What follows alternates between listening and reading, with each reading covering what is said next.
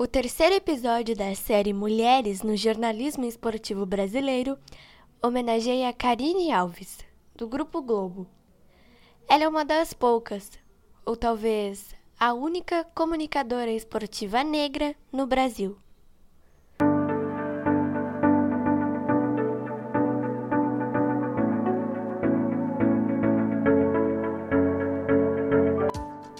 A trajetória de Karine na comunicação não começa com o sonho de ser jornalista, mas o de querer cantar como Elis Regina.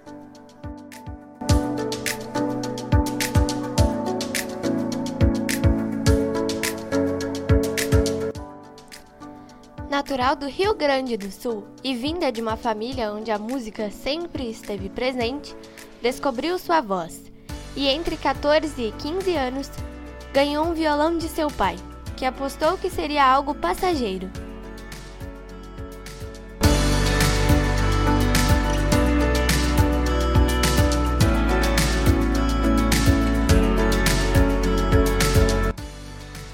Sozinha, Karine aprendeu a tocar e começou a se apresentar na igreja, em festas, passou a fazer aula de canto e ali descobriu seu primeiro amor.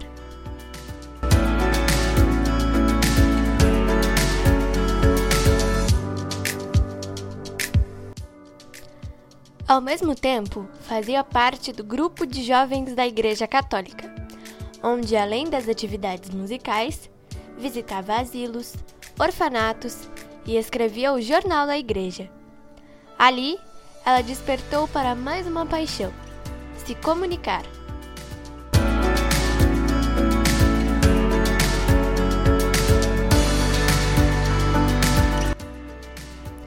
Na escola, ela se interessava muito por ciência e, baseada nisso, quando chegou o vestibular, resolveu estudar biologia.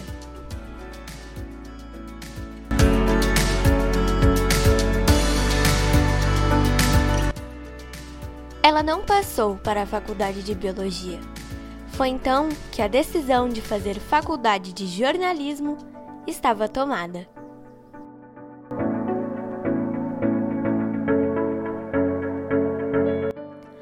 Mas não foi fácil.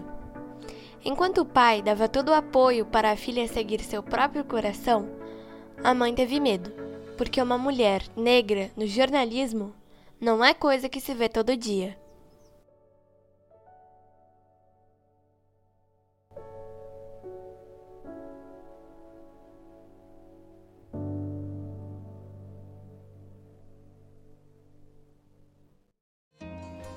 Ela passou no vestibular e conseguiu uma bolsa de 50% na PUC-RS. Nos estágios que fez, Karine trabalhou com várias coisas, mas percebeu que o que tocava o seu coração era o público.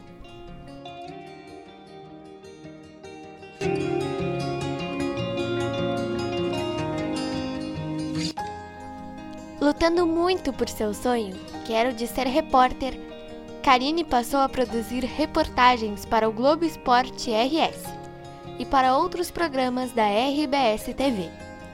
Ela ficou de dois a três anos trabalhando com o esporte olímpico e passou a cobrir os jogos de futebol.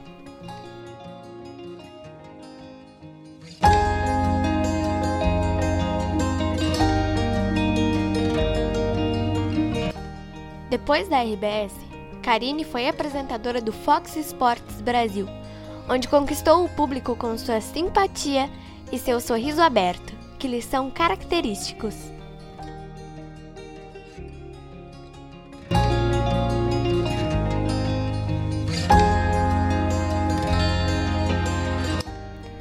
Logo depois de sua passagem pela Fox, Karine voltou ao Grupo Globo como apresentadora e repórter.